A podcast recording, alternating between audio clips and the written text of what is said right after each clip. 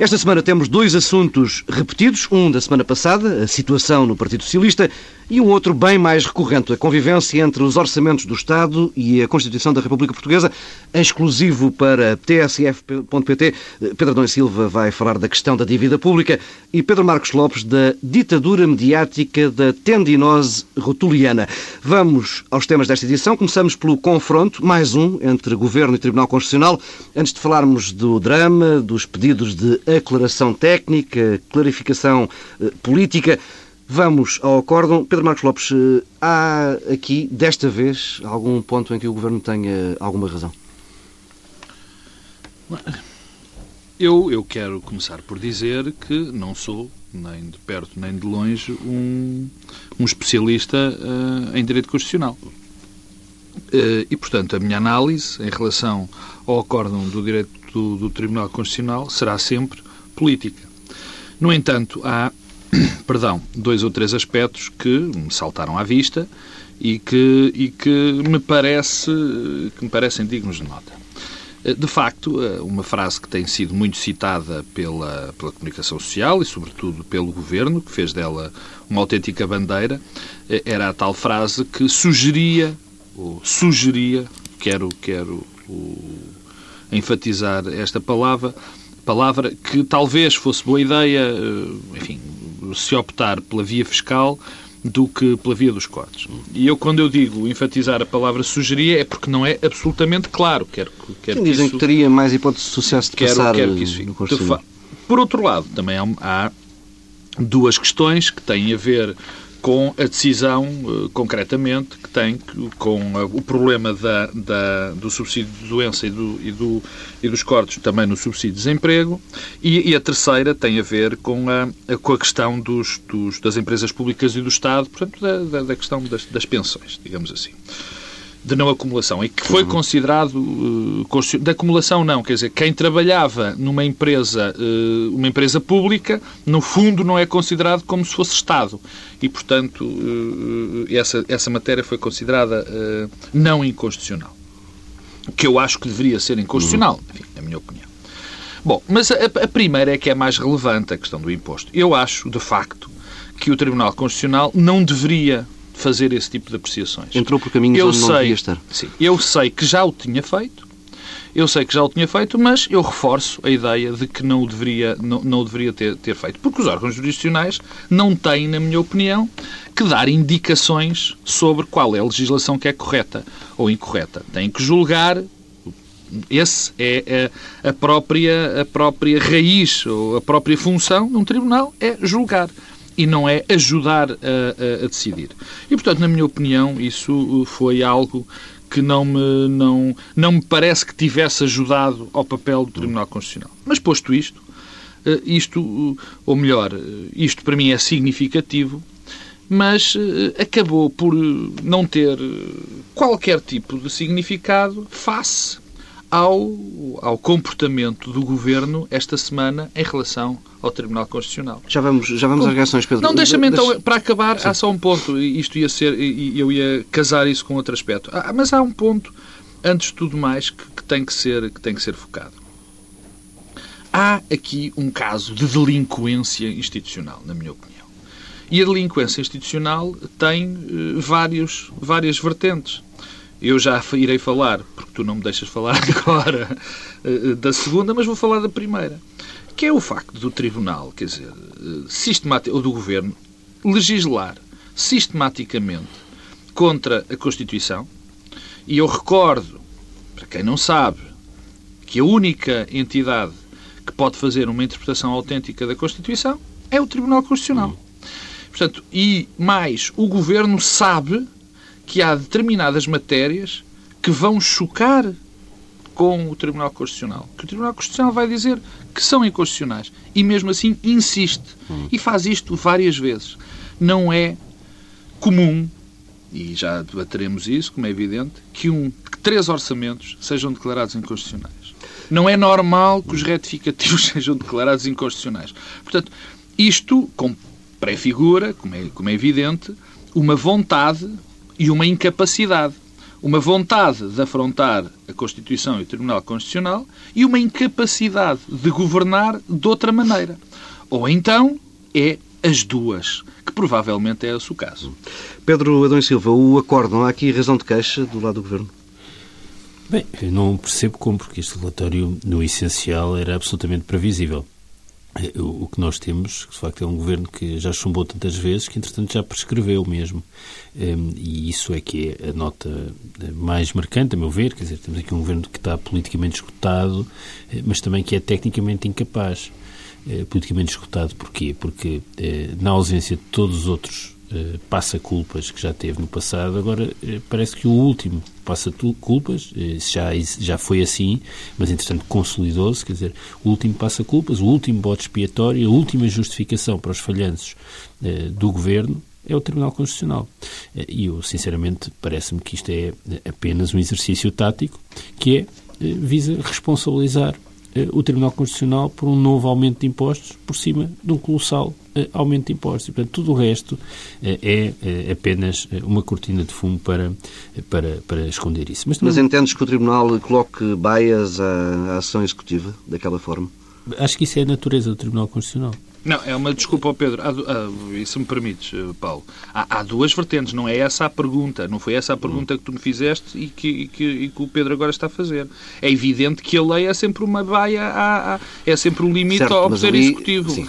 Mas o que, o que eu disse em relação é que eu acho que um órgão jurisdicional não deve sugerir Indicar caminhos. Caminhos. Isso é outra coisa. Mas, desculpa, Pedro. Não, não, repara, é, aquilo que, que ficou decidido neste acordo era previsível.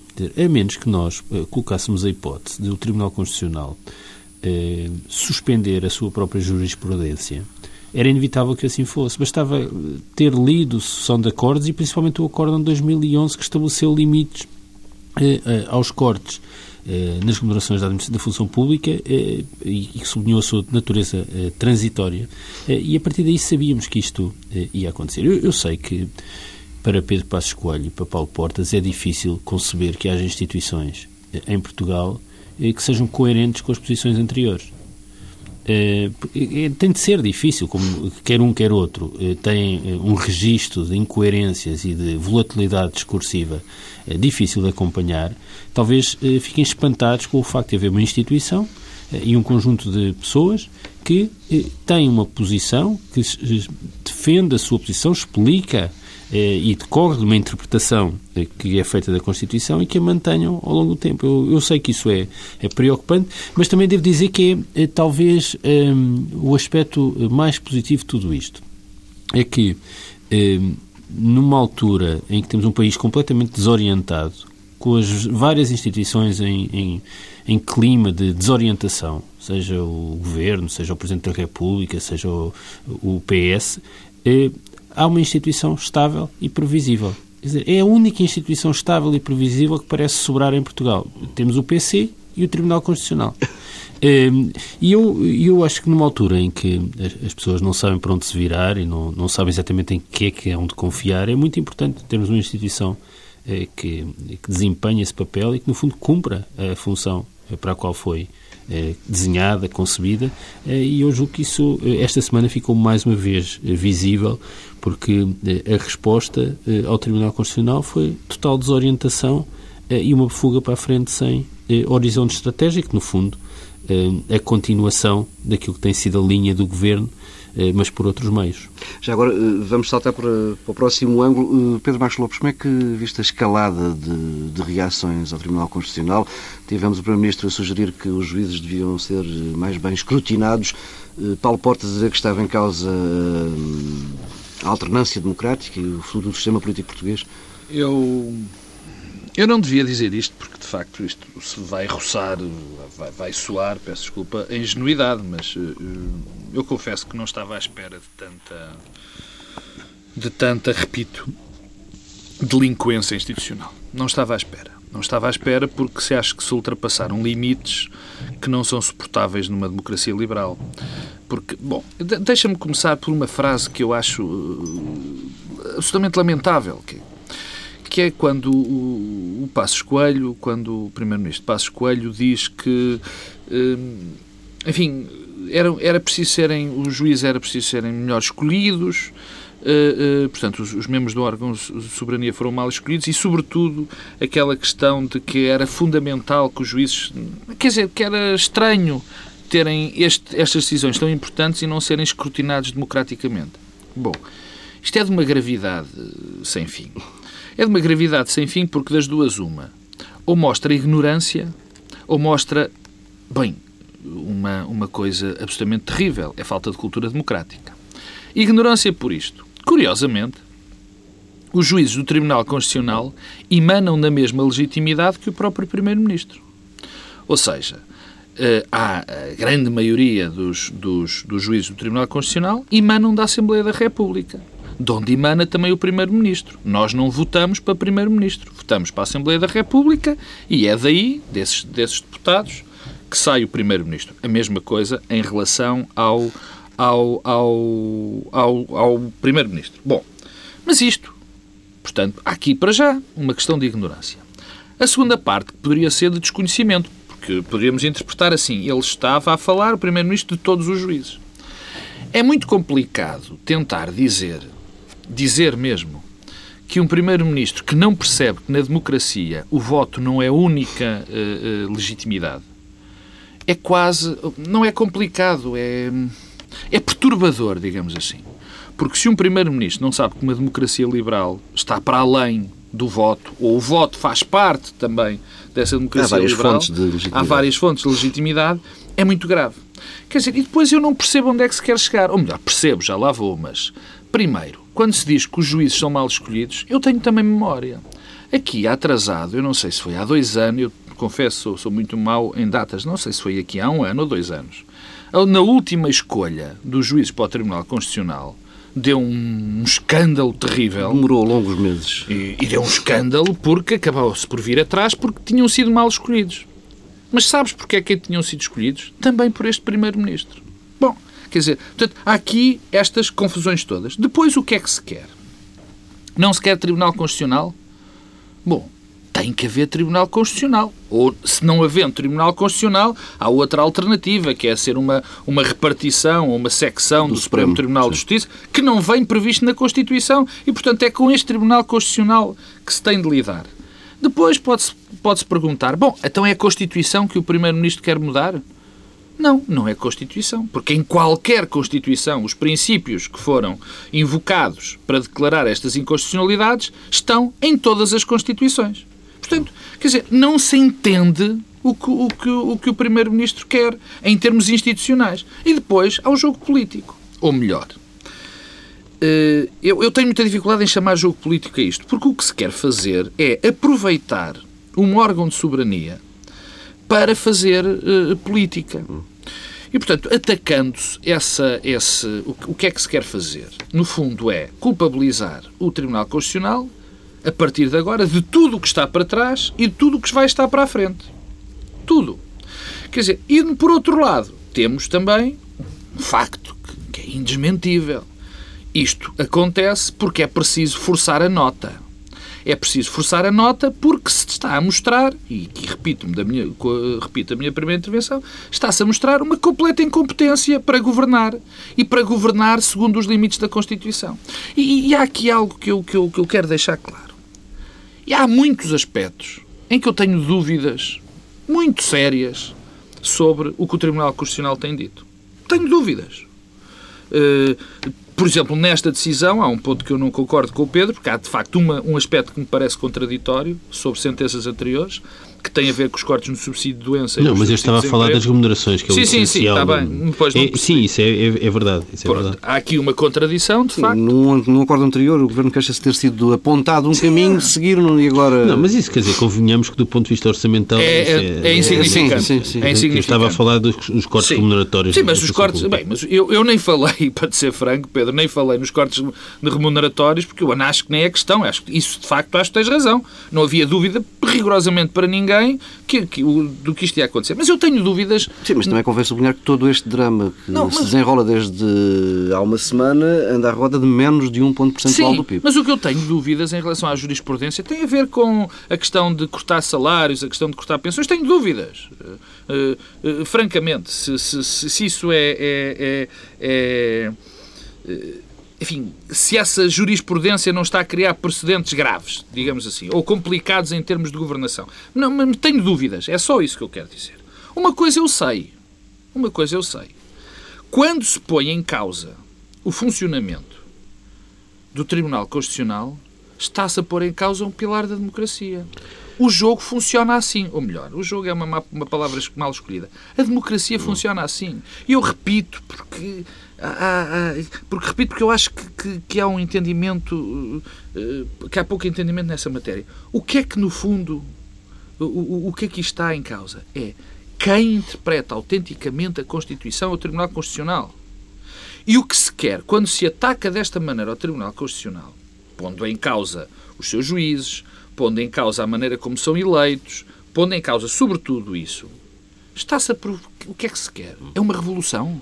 Porque o que se apela aqui é uma revolução, como eu já acabei de explicar. Se não se pode mudar o Tribunal, se não se pode mudar a Constituição, se se diz que os, que os, o, que os juízes são mal escolhidos, que não têm legitimidade democrática, está-se a apelar a uma revolução, no fundo. Pedro, Pedro Dom Silva, eh, como é que viste esta Olha, escalada de. Não concordo de com uma parte do que o Pedro Marcos Lopes diz, eh, e devo dizer que, por uma vez, estou totalmente de acordo com eh, o que o Pedro Passos Escolho disse. Eh, o que Pedro Costa Escolho disse foi eh, como é que uma sociedade com transparência e maturidade democrática pode conferir tamanhos poderes a alguém que não foi escrutinado democraticamente. Eu acho que há uma ironia uh, trágica nesta declaração. Um, eu, eu, sei que o Primeiro-Ministro estava a falar uh, sobre os juízes do Tribunal Constitucional e eu já lá vou, uh, mas acho que isto é impossível ouvir esta frase e não nos vir logo, imediatamente à cabeça, Pedro Passos Coelho.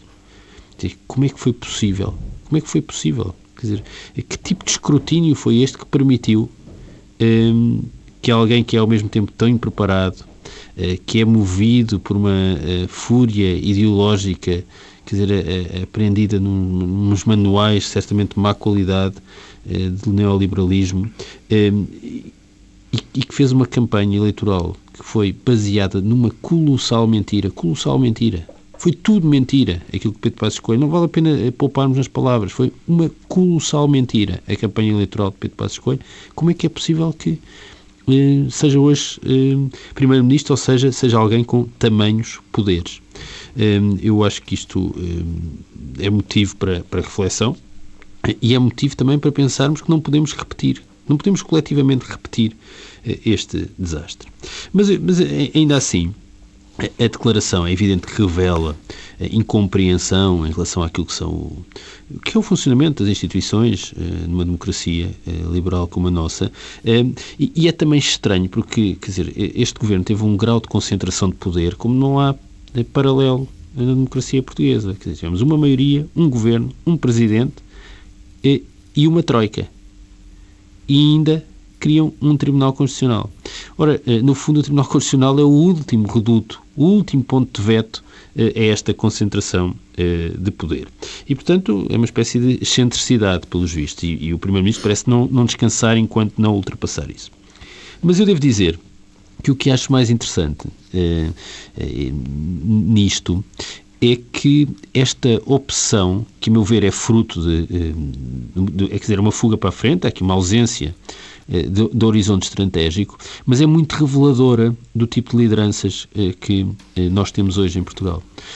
Se vocês repararem, na mesma semana em que Pedro Passos Coelho defendeu uma transformação, sem se perceber exatamente o quê, em que sentido, do tipo de recrutamento do juiz do Tribunal Constitucional, eh, António José Seguro propôs uma redução do número de deputados e uma alteração do sistema eleitoral. Há aqui um padrão destas lideranças? É um padrão claríssimo. É verdade isso. É um padrão claríssimo, é que é estas lideranças formataram-se eh, num contexto em que eh, o que é preciso para ultrapassar cada problema que enfrentam é um truque formal. Onde trocou estatutos ou propostas de alteração dos sistemas eleitorais. Foi sempre assim. Foi assim que foram criadas. Quer dizer, nas juventudes partidárias é assim que se lidera e é assim que se eh, ascende eh, ao poder. E, portanto, eh, isto podia ser visto como aqui uma espécie de sinal de uma fraqueza momentânea de Passos Coelho ou de António José Seguro, mas não.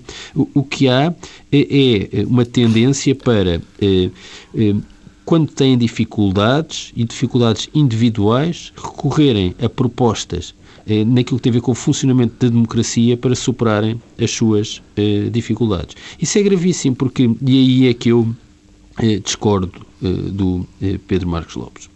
Porquê? Porque eu, eu acho que não há eh, temas interditos. E se calhar Portugal pode ter uma discussão sobre o recrutamento dos juízes para o Tribunal Constitucional. Como Portugal pode ter uma discussão sobre a redução do número de deputados ou até a alteração do sistema eleitoral.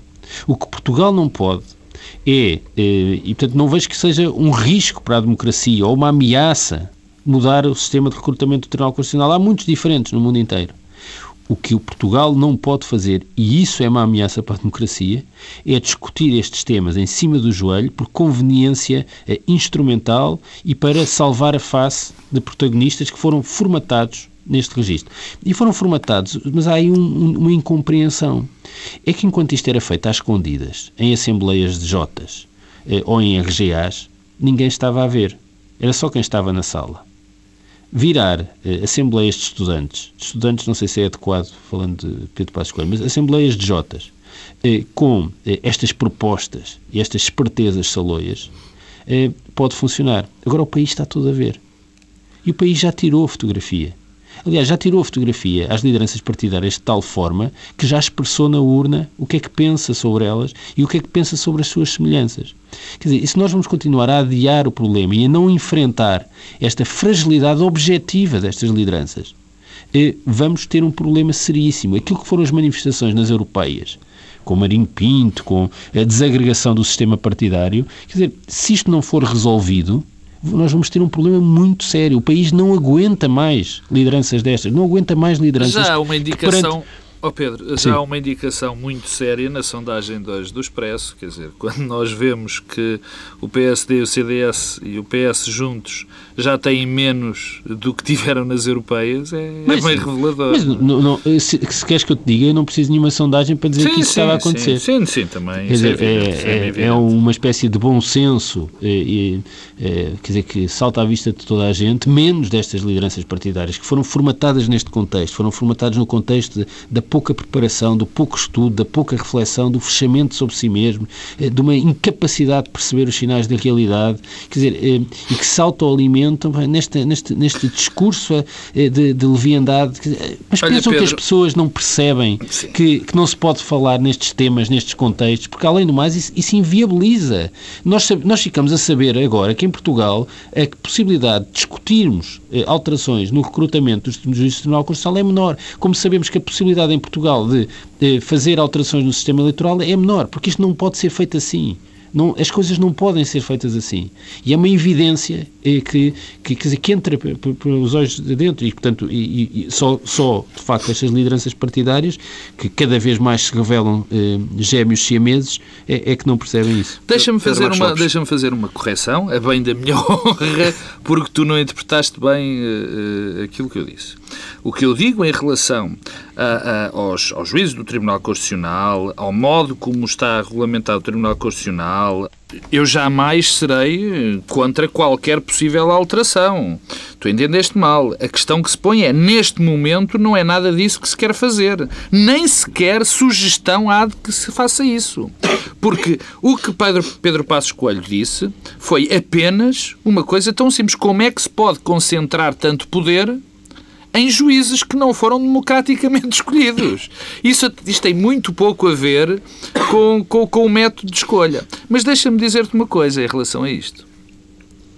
Não são só este tipo de lideranças que estão a ter um papel que eu acho eh, sobretudo leviano. E, e, a palavra, eu escolho a palavra leviano por, por um motivo muito simples. É porque uh, eu acho que nem um nem o outro líder percebem o que estão a fazer à democracia. Quer dizer, e, portanto, é, por isso é que eu acho que isto é leviano. Nem António José Seguro percebe o que está a fazer ao Partido Socialista, mas, sobretudo, à democracia portuguesa, quando inventa regras a meio do jogo com o único objetivo de perpetuar o seu poder. Nem Pedro Passos Coelho percebe o que está a fazer quando ataca de uma maneira violenta o Tribunal Constitucional sem outra sem outra razão que não seja, eh, enfim, ter algumas medidas que acha que são fundamentais para o país. Quer dizer, é, é, é, o equilíbrio institucional que ele está a pôr em causa. E, portanto, eu acho que isto é apenas leviano e impreparado. Mas choca-me, e choca-me muito, ver pessoas, tanto do Partido Socialista como do Partido Social Democrata e do CDS, a alinharem neste tipo de situações. Eu não me esqueço que Paulo Portas tem feito esta semana um acompanhamento a par e passo e até às vezes em crescendo do que o Passos Coelho tem dito. Não me esqueço que Francisco Assis tem sido um dos agentes de, de, uma, de uma, daquilo que eu acho que está a ser o, uma chapelada, uma tentativa de chapelada no Partido Socialista. Portanto, há pessoas responsáveis e que eu me habituei a respeitar que estão a ter um comportamento absolutamente irresponsável. Vamos só avançando, já que estamos aqui a entrar pelo, pelo tema seguinte, dentro aproveito para por cá eles, ficarmos. Eles tocam-se. Uh, tocam sim, de facto. Pedro, uh, razão. Pedro Domingos Silva, temos uh, o PS aprovou antes de ontem à noite primárias a 28 de setembro, são quatro meses de, de campanha. Temos um discurso já muito ou algo estragado, seguro a culpar Costa pela crise de liderança no Partido Socialista, a garantir, António já seguro, que os socialistas têm um candidato a Primeiro-Ministro, que é ele próprio, e que se for caso disso, leia-se, se houver crise política, ele seguro estará preparado e o partido está preparado para ir a jogo, para ir a eleições. Em que condições é que o PS vai fazer a oposição daqui até ao final de setembro? Em péssimas condições, quer dizer, o PS é uma espécie de cadáver ambulante durante quatro meses hum, e, eh, além do mais, hum, este prolongamento completamente absurdo, eu ainda não encontrei uma boa razão para a questão não se resolver já, mas o prolongamento eh, absurdo prejudica objetivamente quem quer que ganhe eh, no final de setembro, se isto se concretizar no final de setembro. Não há nenhum problema político que não ganhe em ser resolvido eh, quanto mais cedo possível. Eh, e eh, o que eu temo, e eu acho que há sinais muito impressionantes, mesmo eu diria impressionantes, disso, é que há uma estratégia de terra queimada, de tornar as condições o pior possível para quem vier a seguir. E eu julgo que isso nunca aconteceu na história do Partido Socialista. É uma novidade, e eh, deixar o PS eh, enlumbrando eh, é, quer dizer, não tem explicação possível. E, e eu, ah, quer dizer, há aquela música do Chico Buarque que eu acho que vale a pena recuperar, parafraseando, que é mirem-se no exemplo daquele partido de Atenas. Mirem-se no exemplo é daquele partido de Atenas a embrulhada, a fulanização. Eu, eu, esta semana eh, participei um par de vezes no fórum da TSE. Também há um parecido em Madrid, outro em Paris. Pois, Pois, bem, não, não é isso que eu estava a dizer. Eu estava eu, eu, eu, eu, eu julgo que eh, a disputa não é em cima. Agora, eh, nos termos em que ela está a decorrer, é péssimo. Pode deixar feridas complicadas? É evidente, eu estava a dizer, entrei esta semana um par de vezes no fórum eh, e tive o azar de ouvir eh, algumas intervenções antes de, de falar e, e, fiquei aterrado. Dizer, não, não, não, concebo, ainda muito organizadas, eh, mas não concebo o nível de ataque pessoal e que vai muito para além daquilo que os próprios adversários do Partido Socialista têm, têm dito. E, portanto, eu acho que há aqui um problema. O PS tem um candidato provisório a primeiro-ministro. Ehm, depois de 28 de setembro terá certamente ainda de fazer um congresso e diretas eh, para, ter um candidato com plenos poderes e, portanto, temos aqui um absurdo, uma embrulhada, uma atrapalhada eh, que tenta contornar a questão ehm, essencial. o que é que o país precisa? Isto tem, aliás, muito a ver com aquilo que falámos há pouco. o país precisa de alguém que represente um consenso que há é, alargado na sociedade portuguesa. O país precisa de eh, capacidade de mobilizar, eh, de eh, gerar compromissos. e o PS não está a contribuir para isso. Um, e, e, e, pelo contrário, Pedro. Pelo contrário, pelo contrário, pelo contrário. contrário. E, portanto, o que, o que eu acho que há aqui é aquilo que eu dizia há pouco, perante um problema interno, porque António José Seguro dizia que não havia um problema de liderança, agora já reconheceu que havia um problema de liderança. Se há um problema de liderança, o melhor é resolver o problema de liderança o mais rapidamente possível. Mas o que António José Seguro diz é: não, não é. Inventei aqui um expediente que é fazer uma coisa eh, em relação à qual eu há um ano era contra, que são as primárias. Mas eh, vamos fazer umas primárias inventando primárias sem alterar estatutos. Ehm, e, portanto, eh, eu depois não me demito se perder, eu demito-me se perder, é só daqui a quatro meses, não há oposição. Bem, se não há oposição, a culpa é do meu adversário, eh, mas eu não estou fragilizado porque sou candidato a primeiro-ministro. Bem, isto é uma confusão, é uma desagregação. Eh, e eh, o que temos é, para resolver um problema interno, um problema de liderança, temos uma alteração no funcionamento dos partidos que pode ter uma consequência que é o PS pode estar a tentar é que as eleições primárias fiquem para sempre afastadas, ou pelo menos durante um, um longo período afastadas eh, no, eh, do sistema partidário eh, português, e eu julgo que é isso. Isso, desculpa lá, Paulo, só para, para terminar, é, é, uma forma de contornar aquilo que é o problema. o problema é os militantes do PS tinham dúvidas. Tinham dúvidas se tinham como líder o melhor candidato a primeiro-ministro e tinham dúvidas se o líder era alguém que conseguia eh, competir com Passos Coelho. Com as eleições europeias essa dúvida consolidou-se. Eh, e o que, é que, eh, o que é que aconteceu desde então? Eh, entretanto, inclusive já há sondagens que mostram que eh, os militantes PS tinham razão em ter dúvidas, eh, porque a, a, a, diferença que vai de António Costa para António José Seguro, quando, quando colocada a questão de quem é melhor candidato a primeiro-ministro e quem melhor eh, pode fazer frente a passo escolha é, é, evidente e notória. Eh, e perante isto, o que é que o, o, a liderança do PS faz? Resistir. É engraçado, ou curioso, não sei, engraçado talvez não seja, porque neste momento temos o PS e a coligação, ou seja, o PSD e o CDS, a fazerem a mesma coisa, resistir.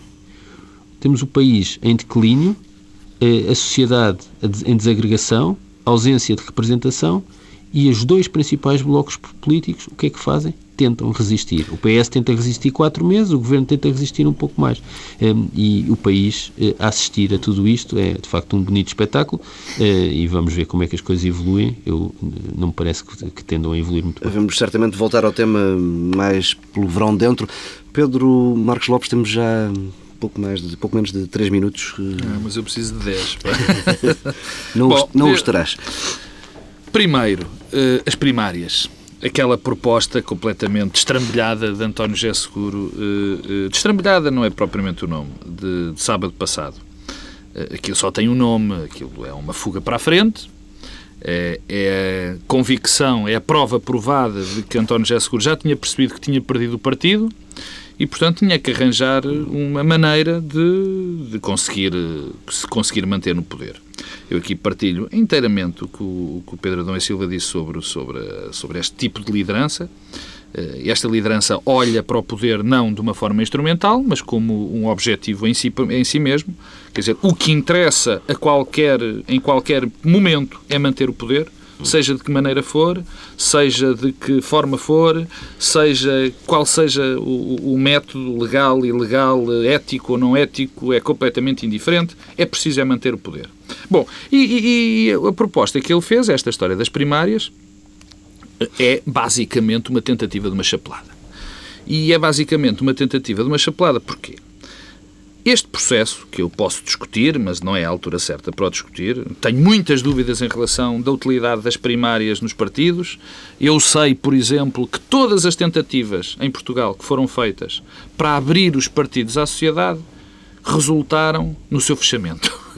Eu sei que as, todas essas tentativas para, de abrir os, os, os, partidos à sociedade e trazer gente fez com que esses partidos tivessem menos gente de qualidade. Isso não é verdade. Fossem, eu, Isso não é desculpa, é todo, é, Isso eu é uma não, afirmação, eu não sei, quer dizer, absoluta que não corresponde não, à realidade. Não conheço, Podemos encontrar muitos momentos de abertura em que a abertura foi importante para trazer não, novos protagonistas não, e para, eh, por Pedro, exemplo, alterar desculpa, as bases programáticas. O que tu estás a pensar é coisa, algo de completamente diferente do que eu estou a dizer. Porque que o que estás a pensar é quando os partidos organizaram dentro deles próprios eh, congressos, aberturas, eh, reuniões de fora. Mas isso, isso, é, isso, isso não é, é só a nível coisa. nacional, temos exemplos pelo país ao nível local, Sim, candidatos autárquicos que foram desculpa, capazes de fazer isso. Desculpa, isso não invalida nada do que não, eu estou a dizer. Não, que todos os não, exemplos, disseste, não, todos, todos os exemplos calma, resultaram calma, no maior fechamento. Calma, calma, porque eu ia concluir. Todos os exemplos resolveram de, de um fechamento, os que foram feitos em termos estatutários para atingir maior representação e maior, e maior, e, e, e maior abertura, digamos assim. E eu queria dizer, por exemplo, o caso das diretas e do que tudo está relacionado com as diretas. Eu não estou a dizer de movimentações estatutárias, de coisas que estão abertas, dos partidos fazerem esse tipo de captação. É completamente diferente.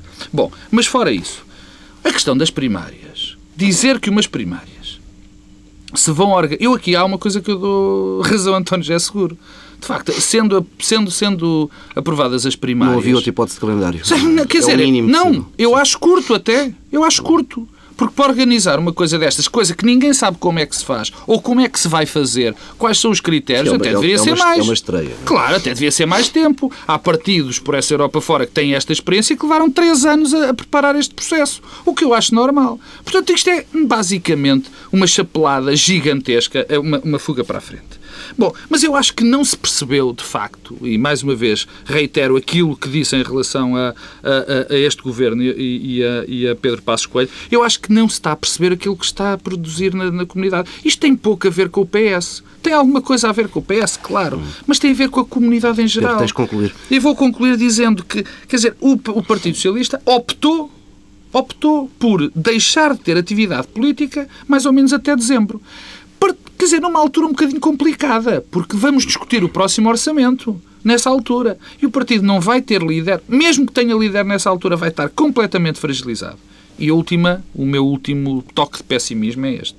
Eu estou absolutamente convencido, e espero enganar-me, espero francamente enganar-me, que isto tem todas, todas as possibilidades de acabar em tribunal todas as possibilidades.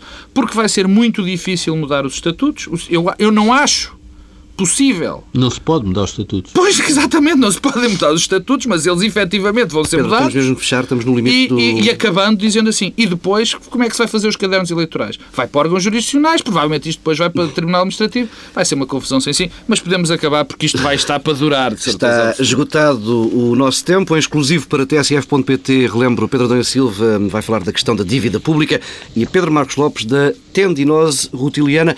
Regressamos na próxima semana, à mesma hora.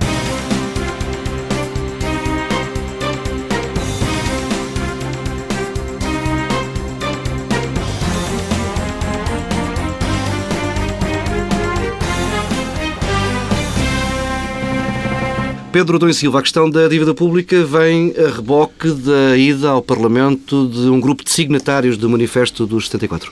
Exatamente. É, é, Manifesto 74, de que eu sou um dos subscritores, é, e o Pedro Marcos Lopes também, mas que teve aqui um novo momento. Foi feita uma petição à Assembleia da República e esta semana que passou decorreu a audição parlamentar eh, dos subscritores da petição. Eh, e juntamente com isso foi entregue um documento, eh, e um documento importante porque ajuda a contextualizar e a mostrar exatamente o que é que está em causa. E se nós pensarmos bem, a verdade é que este tema da dívida esteve em cima da agenda política há coisa de um mês e meio, dois, entretanto desapareceu. Desapareceu, mas ele continua presente e vai continuar presente e é a questão central, é a questão. Eh, nós não teremos eh, nenhum horizonte estratégico se não enfrentarmos eh, esta questão. E o que o documento revela são três coisas, das quais eu sublinho duas, muito importantes. Uma tem a ver com o exercício que o próprio Presidente da República fez no prefácio dos últimos roteiros, que é tentar perceber o que é que Portugal precisa de fazer para cumprir o que está acordado no Tratado Orçamental. Eh, e o que o exercício faz é tentar perceber se as projeções são realistas eh, e aplicá-las retrospectivamente aos 28 países da União Europeia. Ou seja, aquilo que nos é exigido do ponto de vista eh, do saldo orçamental primário, do crescimento do produto e, e, e, portanto, e da consolidação orçamental e, e, das taxas de juros da dívida, aquilo que nos é pedido, quantas vezes é que se concretizou se observarmos os 28 países da União Europeia nas últimas perto de duas décadas. E o que o papel conclui é que em 491 observações, desde 96, para toda a União Europeia, as condições que Portugal precisa de cumprir só estiveram presentes em 2% dos casos, em 5 casos. O que nos é exigido tem uma probabilidade de 2% de acontecer. Bem, eu acho que isso é revelador e é um número que nós devíamos ter sempre na cabeça. E na cabeça porquê? E esse é o segundo ponto. As nossas necessidades de amortização da dívida nos próximos 7 anos são de 100 mil milhões de euros. 100 mil milhões de euros ao que acresce todos os déficits que tivermos durante esse período. Eh, e menos os excedentes orçamentais, coisa que em democracia eh, ainda não tivemos. Eh, e ainda, eventualmente, alguma recapitalização das empresas públicas. Portanto, nós temos uma trajetória no passado que, eh, olhando para os 28 Estados da União Europeia, praticamente nunca aconteceu e que nós agora temos de concretizar e temos esta necessidade de amortização eh, de 100 mil milhões de dívida. Bom, para concluir, isto tem de ser enfrentado politicamente. Eh, e o que este manifesto, desde o primeiro momento, diz é que esta é a questão central e que tem de ser eh, enfrentada num quadro institucional de renegociação. Eh, e eh, mais cedo ou mais tarde Portugal vai ter de fazer isto. E a Europa vontade, vai ter de fazer isto. Vontade para fazer isso não parece existir em. Bom, mas é, mas é bom que as coisas. É, é um pouco como aquilo que falávamos há pouco do, do Tribunal Constitucional, das reformas do sistema eleitoral. As coisas planeiam-se, estudam-se e preparam-se. É, não se resolvem é, em cima do joelho. E o apelo é que este grupo muito amplo, uma coligação muito ampla, que vai de setores mais à esquerda, mais à direita, mais ao centro, académicos, políticos, vem chamar a atenção, é que nós não teremos estratégia se não enfrentarmos antes eh, este problema. E nós podemos todos divergir na estratégia, uns mais à esquerda, outros mais à direita, outros mais ao centro, uns mais radicais, uns mais conservadores, uns mais liberais, outros mais sociais-democratas. Mas é bom que nos entendamos em torno desta, desta questão. Pedro Marcos Lopes, a tendinose rotiliana de Cristiano Ronaldo deixa-me adivinhar como exemplo do estreitamento e do afunilamento da agenda mediática. É isso? É, eu eu quero aqui desde já dizer que a tendilose rotuliana é, um, é aqui um termo que o, que o que o Paulo Tavares eh, arranjou para, para lançar este tema. Não, eu, eu, eu, eu, próprio não tinha conseguido atingir esta sofisticação da apresentação do tema. Bom, mas o que, o que, é que está em causa? É, é, já agora, as pessoas devem saber, é o, é o, o nome clínico de, de, de, de, lesão que vem preocupando a seleção nacional. Ai, as pessoas devem achava... saber. Não, e que foi usado ao longo da semana. Eu achava que era tendinite rotuliana. Estás a ver? Tendinose, não. Tendinose. Mas, eu, mas eu, o Paulo, o Paulo Tavares, desculpa lá, está só um, a contrariar aquela ideia do Jorge Jesus que disse bem, que agora vê médicos e advogados a falar sobre futebol. Não é? Portanto, agora o, o, Paulo Tavares já é um misto de fisioterapeuta e, de, e tem uma, uma, formação em medicina desportiva. Não, não sou, não, não, não. não. Bom, eu, é, é, o tema é muito simples e tu, o, o teu lançamento já, já, já chegaria, mas eu, eu não posso. Eu não sou suspeito. Eu sou um apaixonado por futebol. Eu adoro futebol. Pensei que ias dizer que eras apaixonado pela seleção. Não, Por momentos não, fiquei preocupado. Não, isso não. Já me conheces o suficiente para saber que não é verdade.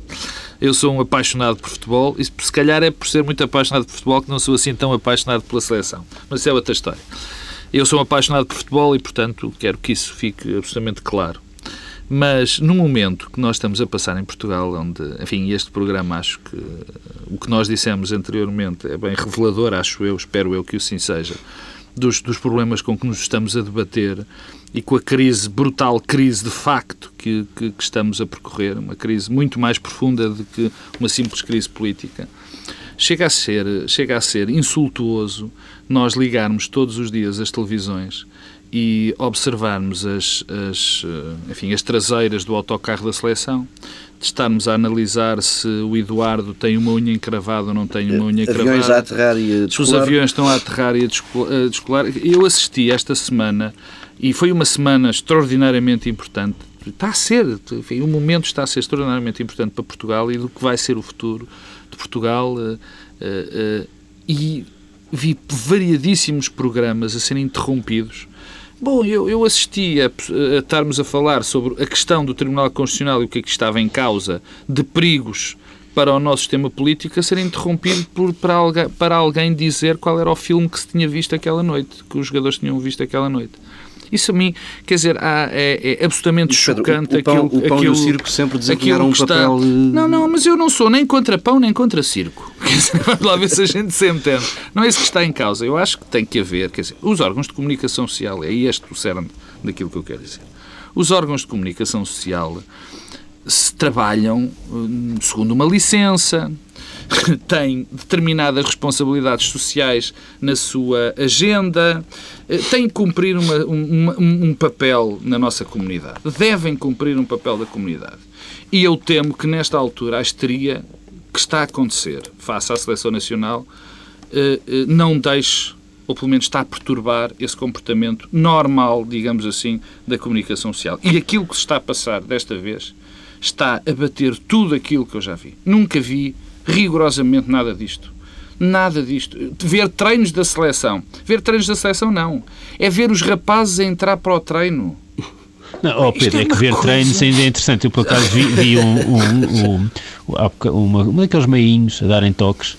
Um, Jogar a rabia. Não, era, era toques, era mesmo era, só, era só toques, toques, Sem, deixar, sem deixar a bola cair e fiquei. Eh, eh, positivamente eh, impressionado com alguns jogadores e negativamente impressionado com alguns jogadores que eu tinha em boa eh, não, não vais sugerir alterações no 11, não? Como vês, a questão pode ser relevante.